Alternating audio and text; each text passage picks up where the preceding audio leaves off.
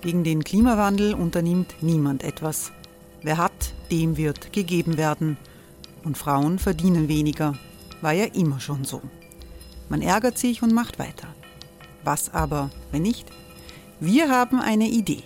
Die Falter Arena macht die Bühne frei für Menschen und Projekte, die das Land verändern. Mein Name ist Eva Konzett. Ich leite das Politikressort im Falter. Und am Sonntag, den 26. Mai, veranstalten wir im Wiener Stadtsaal die nächste Falter Arena. Mit dabei unter anderem der ehemalige Politiker und Neosänger Matthias Strolz, Theresa Imre von Markter, Sonja Jöchtel von Love Politics oder Kari Ochsner von Ochsner Wärmepumpen. Machen statt jammern. Wir schauen uns an, wie das funktionieren kann. Kommen auch Sie vorbei. Alle Informationen und Tickets finden Sie unter falter.at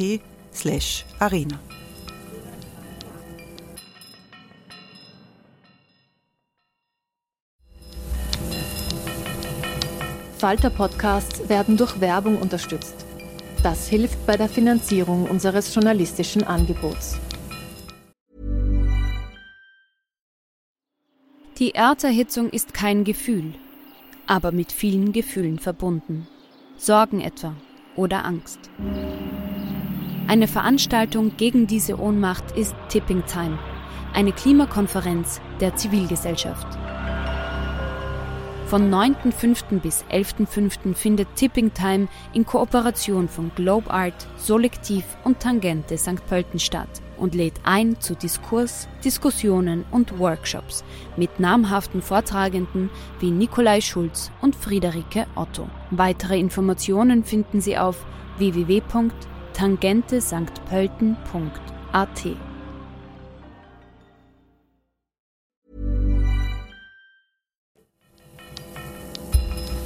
Falter Radio, der Podcast mit Raimund Löw.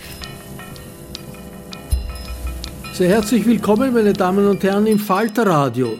Für Tierschützer sind die Zustände in den Schweineställen Österreichs seit langem ein Skandal. Vor allem die sogenannten Vollspaltenböden, bei denen die Tiere ohne Stroh immer über eine Art Gitter leben müssen, durch das Urin und Kot abgesondert wird, widersprechen den elementarsten Lebensbedürfnissen der Tiere. Aber weil Vollspaltenböden für die Landwirtschaft viel billiger sind als Stroh, das regelmäßig ausgemistet werden muss, sind sie nicht wegzubekommen. Angesichts der Enthüllungen über einen niederösterreichischen Schweinestall durch den Verein für Tierfabriken und eine darauf aufbauende Falterreportage bei eben diesem Ferkelzüchter meldet sich der ehemalige Amtstierarzt Rudolf Winkelmeier zu Wort. Winkelmeier war Jäger und Wildbrettforscher, jetzt ist er Veganer, das heißt, er konsumiert gar keine tierischen Produkte mehr. Hören Sie aus der Falterwerkstatt ein Gespräch, das Chefredakteur Florian Klenk mit dem ehemaligen Tierarzt Rudolf Winkelmeier geführt hat. Herr Dr. Winkelmeier, ähm, wir haben im Falter letzte Woche ähm, Bilder gezeigt, die die Tierrechtsorganisation Verein gegen Tierfabriken veröffentlicht hat. Äh, wir haben äh, mit einem Bauern gesprochen, der äh, pro Jahr ungefähr 5000 Ferkel züchtet. 500 davon landen in der Mülltonne.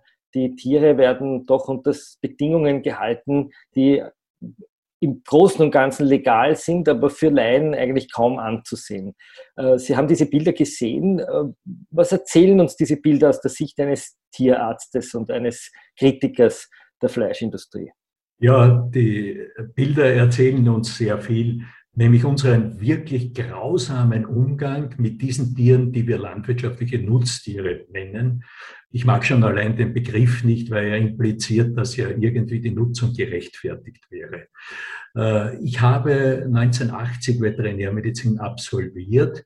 Äh, damals war die Situation eine andere. Wir haben auch nicht so wahnsinnig viel über Tierschutz gehört. Die ganzen Tierrechtsbewegungen, Peter Singer und so weiter, das sind aus den 70er und 80er Jahren. Das heißt, das ist eine neue Entwicklung, das möchte ich vorausschicken. Das heißt, Ihre Generation von Tierärzten hat sich sozusagen zwar mit dem Wohl des Tiers, dass es gesund ist und dass es sozusagen für den Produktionsprozess den bäuerlichen äh, einsetzbar ist, aber mit Gefühlen von Tieren oder mit, äh, mit ja. dem Tier als Rechtsträger hat man sich nicht beschäftigt. Völlig richtig. Äh, ich glaube, wir wurden sehr gut ausgebildet, was also die Therapie der Tiere, die Diagnostik und Therapie der Tiere, die Labormethoden und so weiter, eine sehr umfassende, gute Ausbildung.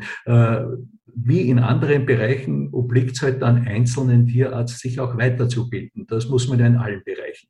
Und dieses Tierschutzwissen, das Tierärzte haben, ist überwiegend, würde ich sagen, aus der Weiterbildung entstanden. Inwieweit die dann gut und ausreichend war, ist so eine Frage. Äh, ich möchte auf das Grundsätzliche kommen. Wir wissen, darum habe ich das gesagt, dass äh, sozusagen in den 80er Jahren oder für Absolventen in dieser Zeit Tierschutz kein allzu großes Thema war, außer den paar gesetzlichen Normen. Wir hatten auch noch eine andere Tierschutzgesetzgebung. In der Zwischenzeit haben wir sowohl in der Tierethik, also Philosophie, als auch in der Verhaltensbiologie, Evolutionsbiologie, so Kognitionsbiologie, so viele neue Erkenntnisse, die wir alle nicht umgesetzt haben. Das heißt, wir gehen noch immer mit den alten Nutzungsgedanken, mit diesen teuflischen Dominium terre, macht euch die Erde untertan. Mit diesem Spruch gehen wir dran heran, an die Tiere heran und diskutieren im Tierschutzbereich nur, ob man da fünf Zentimeter in der Breite und zehn Zentimeter in der Länge mehr brauchen für die Tiere, dass sie sich wohlfühlen und äh, dass wir ihnen ein Wohlbefinden äh, ermöglichen. Bei intellektueller Redlichkeit, beim Stand des heutigen Wissens, müsste die Diskussion allerdings längst eine ganz andere sein. Ist es überhaupt in Ordnung, Tiere so zu halten. Und ich kann gleich vorweg darauf sagen, natürlich ist es nicht in Ordnung, so zu halten. Wir haben uns an diese gängige Praxis gewöhnt, aber es ist einfach aus meiner Sicht völlig unanständig, die wissenschaftlichen Erkenntnisse der letzten Jahrzehnte überhaupt nicht einfließen zu lassen. Kommen wir mal kurz zu diesen Erkenntnissen, wenn man sie ganz kurz in, in zwei Minuten zusammenfassen würde. Was hat man was weiß man heute? Nehmen wir die Schweine her oder die Rinder. Was wissen wir heute über diese Tiere mehr, als man noch in den 80er Jahren wusste, als sie äh, an der Universität äh, ausgebildet wurden? Wir wissen rein vom, vom philosophischen Ansatzpunkt her und vom evolutionsbiologischen, dass das Leben, alles Leben eine Quelle hat. Das ist mittlerweile, die Evolutionsbiologie ist eine der best abgesicherten wissenschaftlichen Hypothesen. Es gibt nur ein Leben, wir sind alle nahe verwandt. Tiere äh, haben Interessen, Tiere haben Bedürfnisse. Zu meiner Zeit hat man noch von Instinkten gesprochen. Das war so das Descartesche, René Descartes ist ja bekannt als Philosoph, das Descartesche mechanistische Weltbild, der einmal gesagt hat, Tiere sind wie Maschinen und wenn sie Schmerzen haben, dann schreien sie, das ist das wie das Quietschen einer nicht geölten Maschine. Und in diesem Weltbild, weil es so bequem ist, verharren wir heute noch. Es stimmt nur nicht mehr, es ist halt auch schon ein paar hundert Jahre her. Das heißt, wir wissen ganz genau, dass Tiere empfindungsfähige Wesen sind, dass sie Interessen haben, die befriedigt werden wollen. Und daher kann es ihnen schlechter oder besser gehen. Und das ist das, was moralisch zählt. Äh, wenn wir sie halten, dann haben wir sie so zu halten, dass es ihnen gut geht.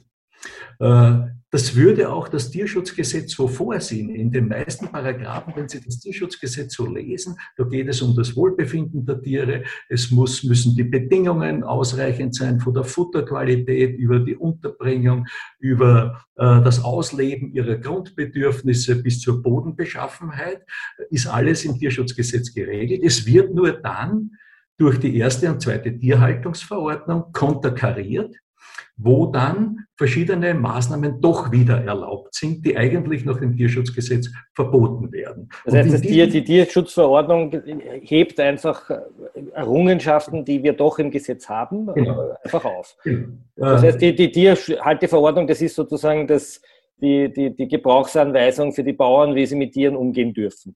Richtig. Eine Art Sonderrecht für Bauern. Genau. Äh, das ist natürlich auch demokratiepolitisch insofern bedenklich, weil ja das Tierschutzgesetz durch das Parlament muss. Das ist ein demokratischer Entscheidungsfindungsprozess, während dann die Tierhaltungsverordnung äh, im Wesentlichen von Interessensgruppen, äh, vom Ministerium und so weiter vorbei am Parlamentarismus gemacht wird. Und es gibt namhafte Juristen, die das also gesetzeswidrig halten. Es hat nur noch niemand durchgefochten, dass die Tierhaltung, insbesondere die erste Tierhaltung, Tierhaltungsverordnung, die äh, das Leben der Schweine, der Rinder äh, und dieser landwirtschaftlich genutzten Tiere äh, regelt, äh, dass das eigentlich inakzeptabel ist in der Form, äh, wie das, äh, dass das Stammgesetz, das Tierschutzgesetz konterkariert. Jetzt schwören ja auch Tierärzte so eine Art hypokratischen Eid, glaube ich. Nicht? Also zumindest nicht auf den, aber sie, sie sind sozusagen auch einem, einem Code verpflichtet, sich dem Tierwohl für das Tierwohl einzusetzen. Warum hört man so wenig von den Tierärzten? Wo, wo sehen Sie die Rolle der Tierärzte, gerade bei, wenn es um Schweinezuchten geht? Haben wir da auch ein strukturelles Problem, dass die Tierärzte von den Schweinebauern bezahlt werden, dass sie auch eine ökonomische Abhängigkeit haben von diesen Betrieben und äh, dann eigentlich ein bisschen so hineinrutschen in eine Art Rechtfertigungsdiskurs und das System verteidigen, weil sie auch selbst davon profitieren? Richtig, richtig. Sie sprechen das ganz genau. Wir haben da ein schweres strukturelles Problem. Erstens einmal äh, sind Tierärzte, und das bemängle ich, äh, äh, nicht wirklich seriös in dem Bereich Tierethik und Tierschutz ausgebildet. Es gibt natürlich ein Institut für Tierschutzwissenschaften mittlerweile auf der Welt-Uni, das sich redlich bemüht, mit den Gedanken durchzubringen. Es gibt auch das Messerle-Forschungsinstitut für Tierethik und die machen wirklich gute Arbeit. Aber die heute draußen sich befindenden praktischen Tierärzte sind noch relativ unbedarft sozusagen von diesen, bei der Ausbildung von diesen äh, Einrichtungen. Es geht hier um dieses strukturelle Problem und da muss ich dazu sagen, das kann ich meinen Berufsstand auch nicht äh, sozusagen, da kann ich meinen Berufsstand nicht freisprechen. Intensivtierhaltung, um nicht immer von Massentierhaltung zu sprechen, denn es kann auch fünf Schweinen sehr schlecht gehen in einen Stall, das ist keine Massentierhaltung, aber wenn die räumlichen Bedingungen und Klimabedingungen und Bodenbeschaffenheit nicht stimmt, dann ist es auch eine Form, kann es eine Form der Intensivtierhaltung sein. Intensivtierhaltung ist nicht möglich ohne Mithilfe der Tierärzte. Wir haben Gesundheitsprogramme, wir haben Impfprogramme, wir haben Vorsorgeprogramme. Und was ich persönlich sehe, ist meine Meinung, der Berufsstand hat sich instrumentalisieren lassen von der Landwirtschaft, hier mitzuspielen. Und da ist das, was Sie vorhin angesprochen, diese doch wirtschaftliche Abhängigkeit. Die Leute, die äh, sozusagen mit der Landwirtschaft leben als betreuende Tierärzte, sind von denen letzten Endes finanziell abhängig. Und ich kann nicht meinen Klienten, meinen Kunden permanent jetzt auf die Nerven gehen, dass hier etwas nicht stimmt. Dann wird er sich einen anderen, einen bequemeren äh, Tierarzt holen. Das ist einmal ein grundlegendes strukturelles Problem und das ist auch das Problem der sogenannten Tiergesundheitsdienste, wo Bauern einen Vertrag, oder Landwirte einen Vertrag haben mit Tierärzten. Äh, und diese Tierärzte machen dann dort die Kontrollen nach Checklisten. Das heißt, es ist ungefähr so, wie wenn der Steuerberater, den ich selber zahle, gleichzeitig auch die Funktion des Finanzamts übernimmt und die Kontrolle. So, so ungefähr. Es gibt schon noch sowas wie das Finanzamt, das ist die Veterinärbehörde, immer angesiedelt bei der jeweiligen Bezirksverwaltungsbehörde. Die haben strukturelles Problem, wiederum Personalmangel, sind chronisch unterbesetzt und müssen diese Betriebe kontrollieren. Da sind wir dann bei dieser berühmten Zahl. Sie müssen zwei Prozent der Betriebe kontrollieren. Das heißt, rein mathematisch kommt so ein Betrieb alle 50 Jahre vor. Es ist schon ein bisschen intensiver die Kontrolle, denn wenn Missstände von der Behörde festgestellt werden, dann muss, muss binnen Jahresfrist nachkontrolliert werden. Aber lange Rede, kurzer Sinn, die Veterinärbehörde kann dann nur eigentlich im Wesentlichen die Dokumentation kontrollieren.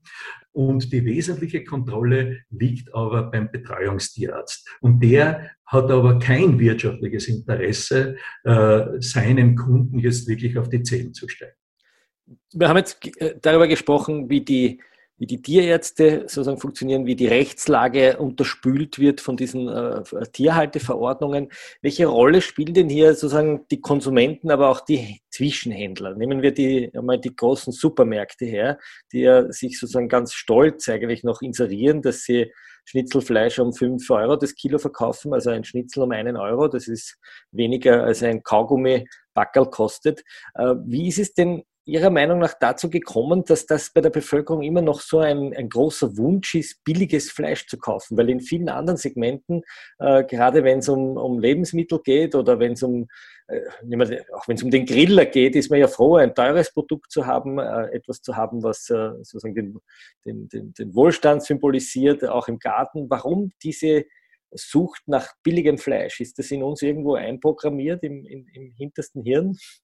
Das, die Suche nach dem billigsten Produkt oder die Gier ist sicherlich in einem gewissen Maße einprogrammiert, bleibt aber nicht natürlich, macht nicht beim Fleisch oder tierischen Produkten halt. Äh, niemand ist in dieser ganzen Kette ohne Schuld, möchte ich einmal sagen, äh, denn das Wissen ist vorhanden und jeder kann sich informieren. Auch der Konsument kann sich informieren. Auf der anderen Seite steht natürlich eine enorme, mächtige Fleischlobby, die ein großes Interesse hat, ihre Produkte zu vermarkten. Soweit so legitim.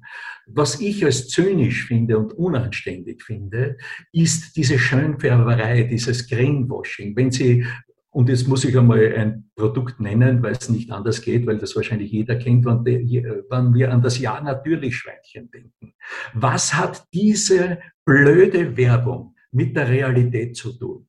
Was soll denn das, wenn Konsumenten so äh, irregeführt werden? Oder ich erinnere mich vor wenigen Jahren an eine Fleischwerbung der Armer, Fleisch macht gescheit, Fleisch macht stark. Ja, was soll sich der Konsument denken? Die Werbung ist unanständig und das Verduschen dieser wahren Haltungsbedingungen. Und das ist ja in Ihrem schönen Artikel ist ja das so herausgekommen.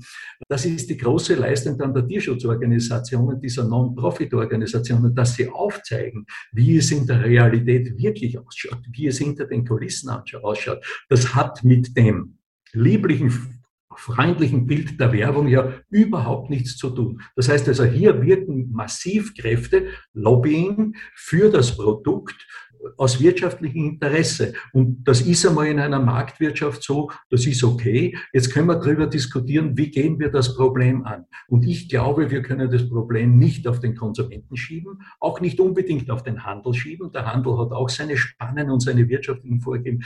Ich glaube, dass wir den Ball zurückspielen müssen an den Gesetzgeber. Äh, wir wissen aus Umfragen, dass die Bevölkerung grundsätzlich sehr tierschutzaffin ist, dass sie das nicht wollen, dass Tiere gequält sind. Sie sind halt durch die Werbung beeinflusst, dass sie unbedingt Fleisch wollen, wobei Fleisch eigentlich kein wirklich geschmackhaftes oder aromatisches Produkt ist. In Wahrheit ist Fleisch, insbesondere Weißfleisch, wenn bei Puten oder Hühner bleiben, es schmeckt noch nichts. Es schmeckt genau nach den Gewürzen, die sie drauf aufbringen. Ernährungsphysiologisch brauchen wir es nicht. Es ist nicht gerade schädlich, aber niemand braucht da Fleisch zum Überleben. Wir haben genug pflanzliche Alternativprodukte. Da kommen wir auch gleich zu dem Umwelt. Thema. Äh, es ist eine Klimawandeldiskussion überhaupt nicht zu führen, wenn man nicht auch unsere verrückte Fleischindustrie sozusagen mitdiskutiert. Wir können das, wir müssen aus diesem System aussteigen. Das ist ja im Hintergrund äh, sozusagen auch die große Hoffnung der Tierschützer letzten Endes. Aber jetzt ist ja die ÖVP sozusagen nicht einmal bereit, eine Herkunftsbezeichnung in der Gastronomie zuzulassen. Sie ist auch nicht bereit, äh, die Vollspaltenböden zumindest für die Zukunft zu verbieten. Ich glaube, die Kastenstände werden ein bisschen breiter gemacht, aber, oder die, die Ferkelschusskörbe, aber die, die Vollspaltenböden kann man, man kann jederzeit immer noch einen Stall mit Vollspaltenböden bauen, kriegt dafür wahrscheinlich auch noch Förderungen. Ähm, warum ist die Politik so zögerlich? Ist, vertritt sie hier einfach nicht die Interessen der Respublika, also des, der, der, der Gemeinschaft, sondern sind das bäuerliche Interessen, die sehr stark überrepräsentiert sind, auch im Nationalrat? Also mir kommt es so vor, dass das bäuerliche Interessen sind, die, die, wahnsinnig überrepräsentiert sind. Denn eine steht außer Frage, auch Tierschützer oder auch ich schätze die Landwirtschaft sehr. Wir brauchen sie unbedingt. Sie, wir brauchen sie für unsere Lebensmittelproduktion. Aber nur ein kleiner Teil äh, der Landwirte ist auch sozusagen Produzent von, von äh, Tierprodukten und die brauchen wir nicht. Wir erleben wahrscheinlich sozusagen in, eh in den nächsten zehn Jahren Unter, den Untergang der Fleischindustrie. Es ist ein verzweifelter Kampf äh, von beharrenden Kräften gegen das, was notwendig ist. Aus Artenschutzgründen notwendig ist, wegen der Biodiversität. Wir verwenden ja, das ist ja international bekannt, viel zu viel Flächen für den Futtermittelanbau äh, und wir können uns aus Klimaschutzgründen das nicht äh, erlauben. Ich verstehe es nicht es ist für mich nicht nachvollziehbar, warum die Politik in die Knie geht vor den Interessen weniger, die uns allen massiv schaden, die äh, den Klimaschutz zuwiderlaufen, die, den, äh, Arten, die das Artensterben begünstigen, die die Verteilungsgerechtigkeit unterlaufen. Und auf der anderen Seite muss ich jetzt nochmal sagen, weil Sie Vollspaltenböden angesprochen haben und die Deklarationspflicht sind für mich zwei unterschiedliche Dinge. Die Vollspaltenböden sind ein Skandal. Das ist Tierquälerei. Die Tiere leiden enorm. Es ist rechtlich möglich, es ist legal, aber was war nicht alles schon in der Menschheitsgeschichte legal, was wir nachher als großen Skandal gesehen haben. Vielleicht können Sie das aus tierärztlicher Sicht ein bisschen beschreiben, warum dieser Vollspaltenboden für ein Schwein so ein, eine Unerträglichkeit ist? Schweine sind sehr soziale, hochintelligente Tiere, die etwa 70 Prozent ihrer Wachzeit mit Exploration, Futtersuche, Herumwandern verbringen.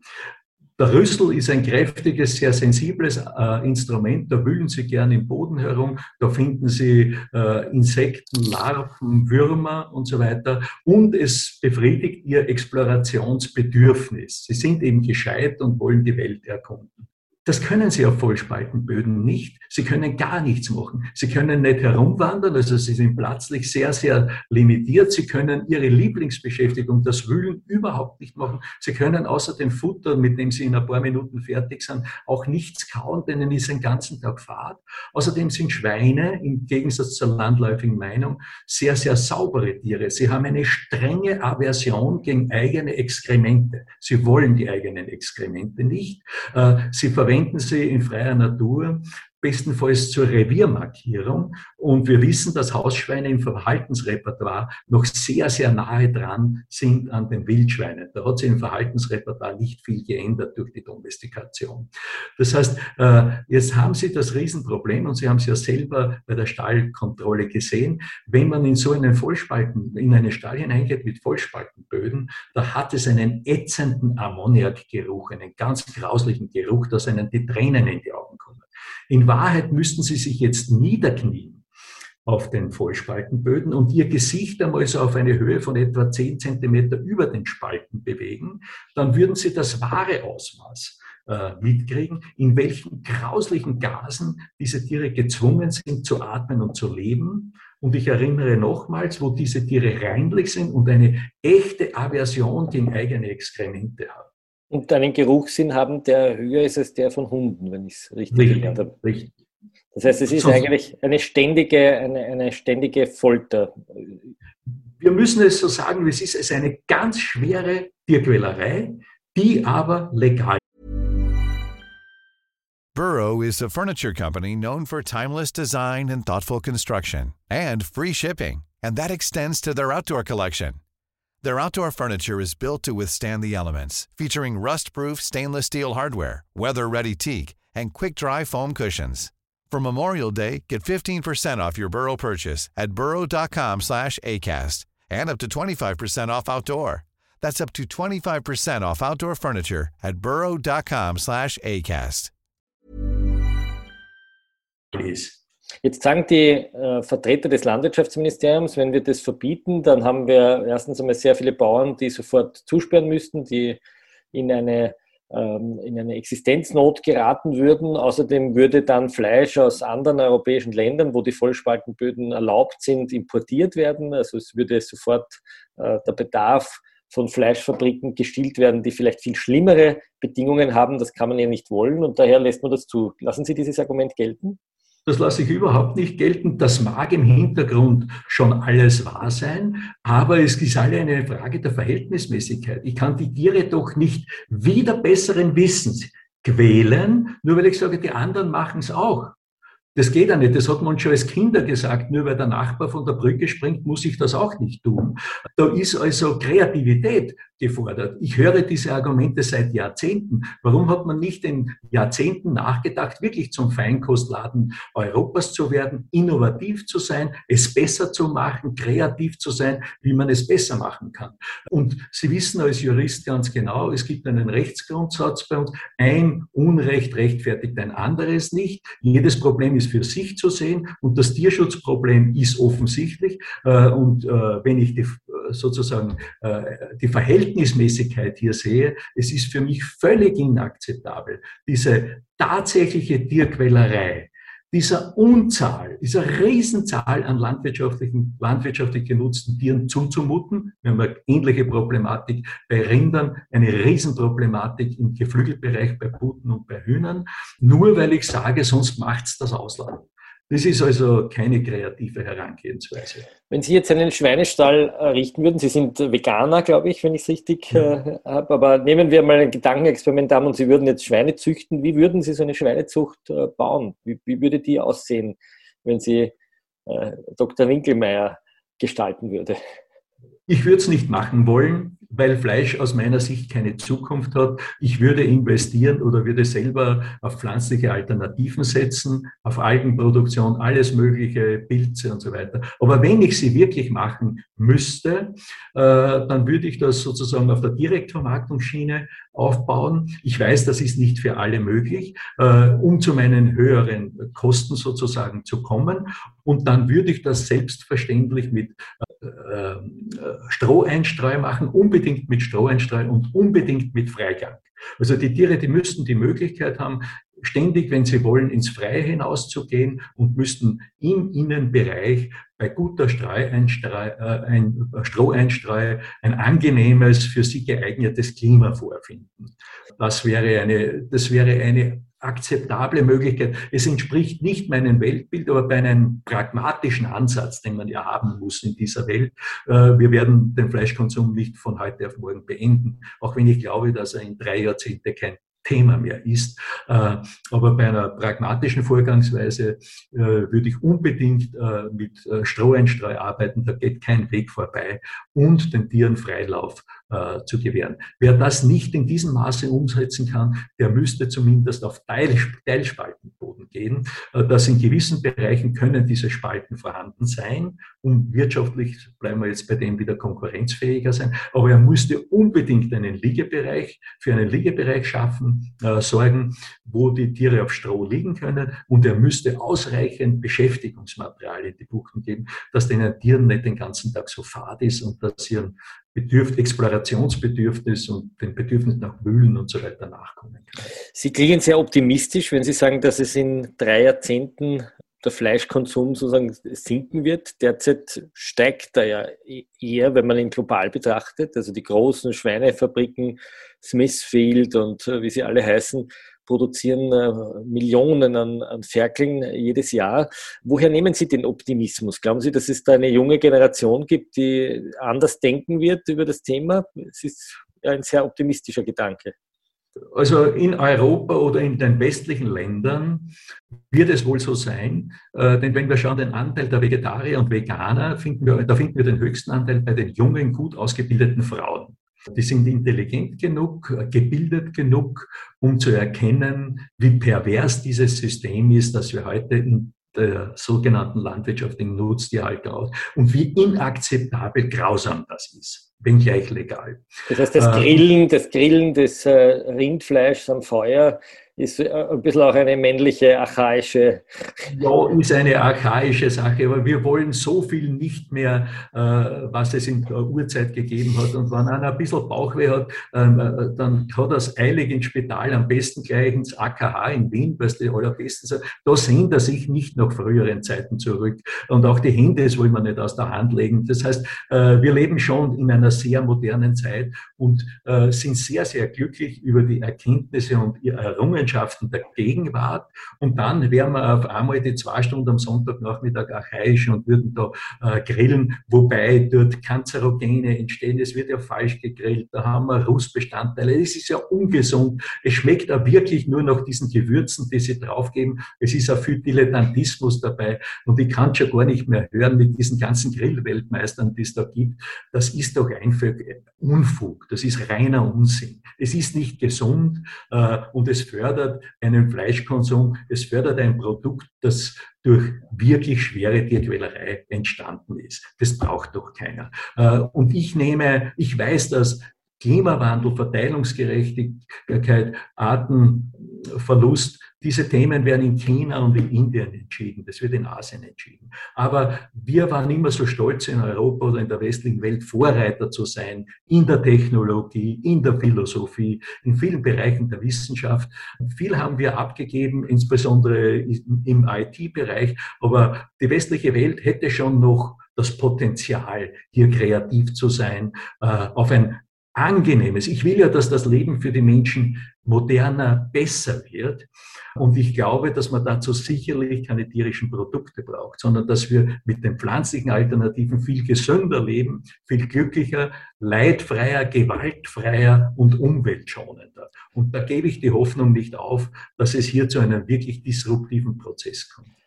Disruptiv ist ein gutes Stichwort. Wir dürfen den äh, Leserinnen und Lesern nicht verbergen, dass sie selbst gern Fleisch gegessen haben, ja sogar Fleisch gejagt haben, Bücher geschrieben ja. haben über Wildbrett, auf Großwildjagd waren in Afrika.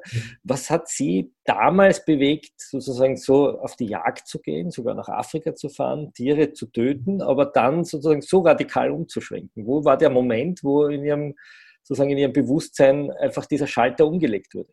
Das hat mit dem Töten zu tun und mit der Beschäftigung ist es legitim zu töten.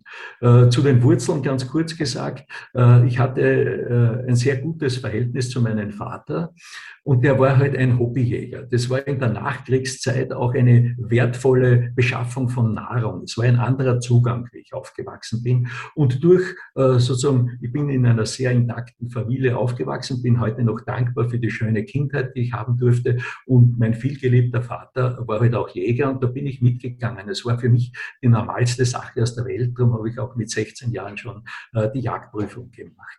Und das hat mich lange Zeit im Leben als Hobby, äh, da, da hängen ja auch Freunde dran, bewegt.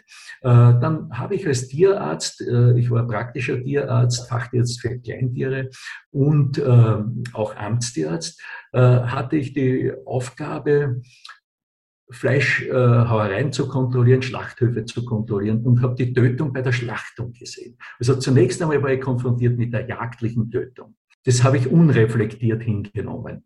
Dann war mir diese Tötung am Schlachthof schon im Innersten zuwider. Ich habe damals angefangen, kein Fleisch der landwirtschaftlich genutzten Tiere mehr zu essen. Das ist also schon sehr, sehr lange her. Ich habe aber immer noch Wildfleisch gegessen, weil mir gedacht habe, diese Tiere leben in freier Wildbahn draußen, es geht ihnen gut, die werden nicht extra gezüchtet, die werden nicht zum Schlachthof transportiert und irgendwann fallen sie bei einem Schuss um, den sie im Idealfall nicht einmal gehört haben. Das war für mich moralisch akzeptabel. Die dritte Form des Tötens, das, äh, mit der ich konfrontiert war, war als Kleintiermediziner, die Euthanasie von Lieblingstieren.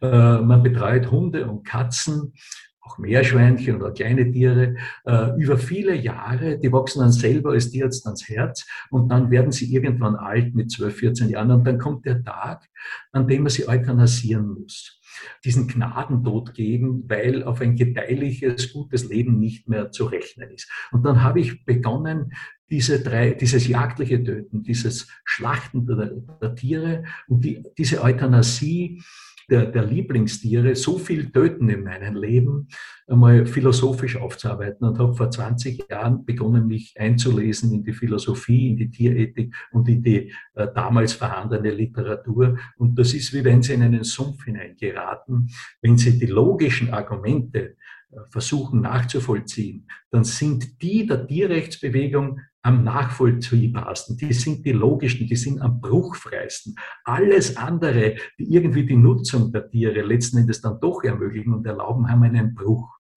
Es erinnert ein bisschen an die Zeit, als in der Aufklärung die Sklaverei in Frage gestellt wurde. Ich glaube, je mehr man darüber liest. Das ist eine ganz, ganz ähnliche Problematik. Und wenn man dann genug drüber weiß und wenn man ehrlich ist zu sich selber, ich sage immer bei intellektueller Redlichkeit, dann muss man handeln. Und das Handeln war also das, dass ich äh, versucht habe, äh, den Fleischkonsum natürlich einzustellen. Ist natürlich schwierig, weil man viele Freunde verliert. Ich habe auch wissenschaftlich gearbeitet am Bereich der Wildbrethygiene. Das hat mir viel Freude und viel Erfolg gebracht. Äh, ich stehe ja auch dazu, aber man darf ja gescheiter werden. Ich habe gesagt, ich für mich, ich bin ja jetzt kein großer Missionar, aber ich für mich muss das ändern. Und das ist wie bei vielen halt über den Schritt vegetarisch gegangen, dass man halt noch Eier und Milchprodukte verwendet und dann kommt man und gerade als Tierarzt liegt mir das Fachwissen nahe. Milch ist eigentlich ein Produkt, was ein erwachsener Mensch nicht braucht, was eigentlich fast gefährlich ist wegen des Somatotropins, wegen des Wachstumshormons, das da drinnen ist. Milch ist ja immer auch voll von Hormonen, weil es von trächtigen, grundsätzlich trächtigen Kühen kommt.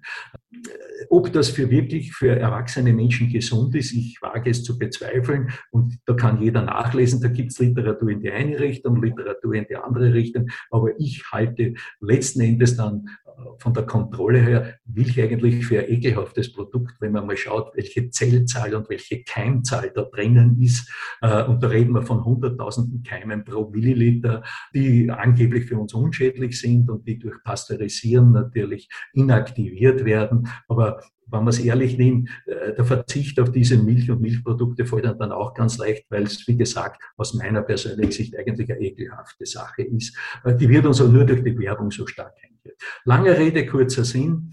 Wer sich und das sollte man auch als verantwortungsbewusster Mensch mehr oder weniger mit Tierschutz, Tierethik, mit den Gründen, warum man den Tieren das nicht antun sollte oder nicht antun darf, beschäftigt, dann ist die logische Konsequenz, über Monate, über Jahre hinweg, dass man immer mehr in Richtung vegan geht. Und ich pflege einen Lebensstil, äh, den ich empfehlen kann, den ich bezeichne so vegan als möglich. Wenn ich heute irgendwo eingeladen bin, wissen die Leute, dass ich zumindest Vegetarier bin. Es ist nicht jedem der Unterschied zum Veganismus dann bekannt. Äh, ich frage dann nicht, ob dann in den Nudeln irgendwo ein Ei vorbeigeschwommen ist. Äh, da würde ich die Hausfrau nicht kompromittieren wollen. Also äh, ich lebe so vegan als möglich, sehe das aber äh, vom gesundheitlichen Standpunkt und von der intellektuellen Redlichkeit her letzten Endes als den einzigen Ausweg. Herr Dr. Winkelmeier, ich danke Ihnen herzlich für das Gespräch. Dankeschön. Sie hörten aus der Falterwerkstatt ein Gespräch von Florian Klenk mit dem ehemaligen Tierarzt und Veganer Rudolf Winkelmeier. Ich verabschiede mich von allen, die uns auf UKW hören, im Freirad Tirol und auf Radio Agora in Kärnten. Im Falter kommen regelmäßig Personen zu Wort, die etwas zu sagen haben, die aber selten gehört werden. Ein Abonnement des Falter sichert, dass Sie am Laufenden bleiben. Ein Falter-Abo können Sie im Internet bestellen über die Adresse abo.falter.at. Ursula Winterauer hat die Signation gestaltet, Anna Goldenberg betreut im Falter die Audiotechnik. Ich verabschiede mich bis zur nächsten Folge. Sie hörten das Falterradio, den Podcast mit Raimund Löw.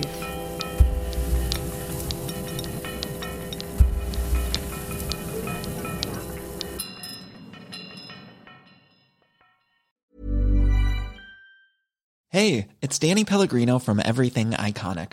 Ready to upgrade your style game without blowing your budget? Check out Quince. They've got all the good stuff shirts and polos, activewear, and fine leather goods, all at 50 to 80% less than other high end brands. And the best part? They're all about safe, ethical, and responsible manufacturing. Get that luxury vibe without the luxury price tag. Hit up quince.com slash upgrade for free shipping and 365 day returns on your next order. That's quince.com slash upgrade. Hey, it's Paige DeSorbo from Giggly Squad. High quality fashion without the price tag. Say hello to Quince.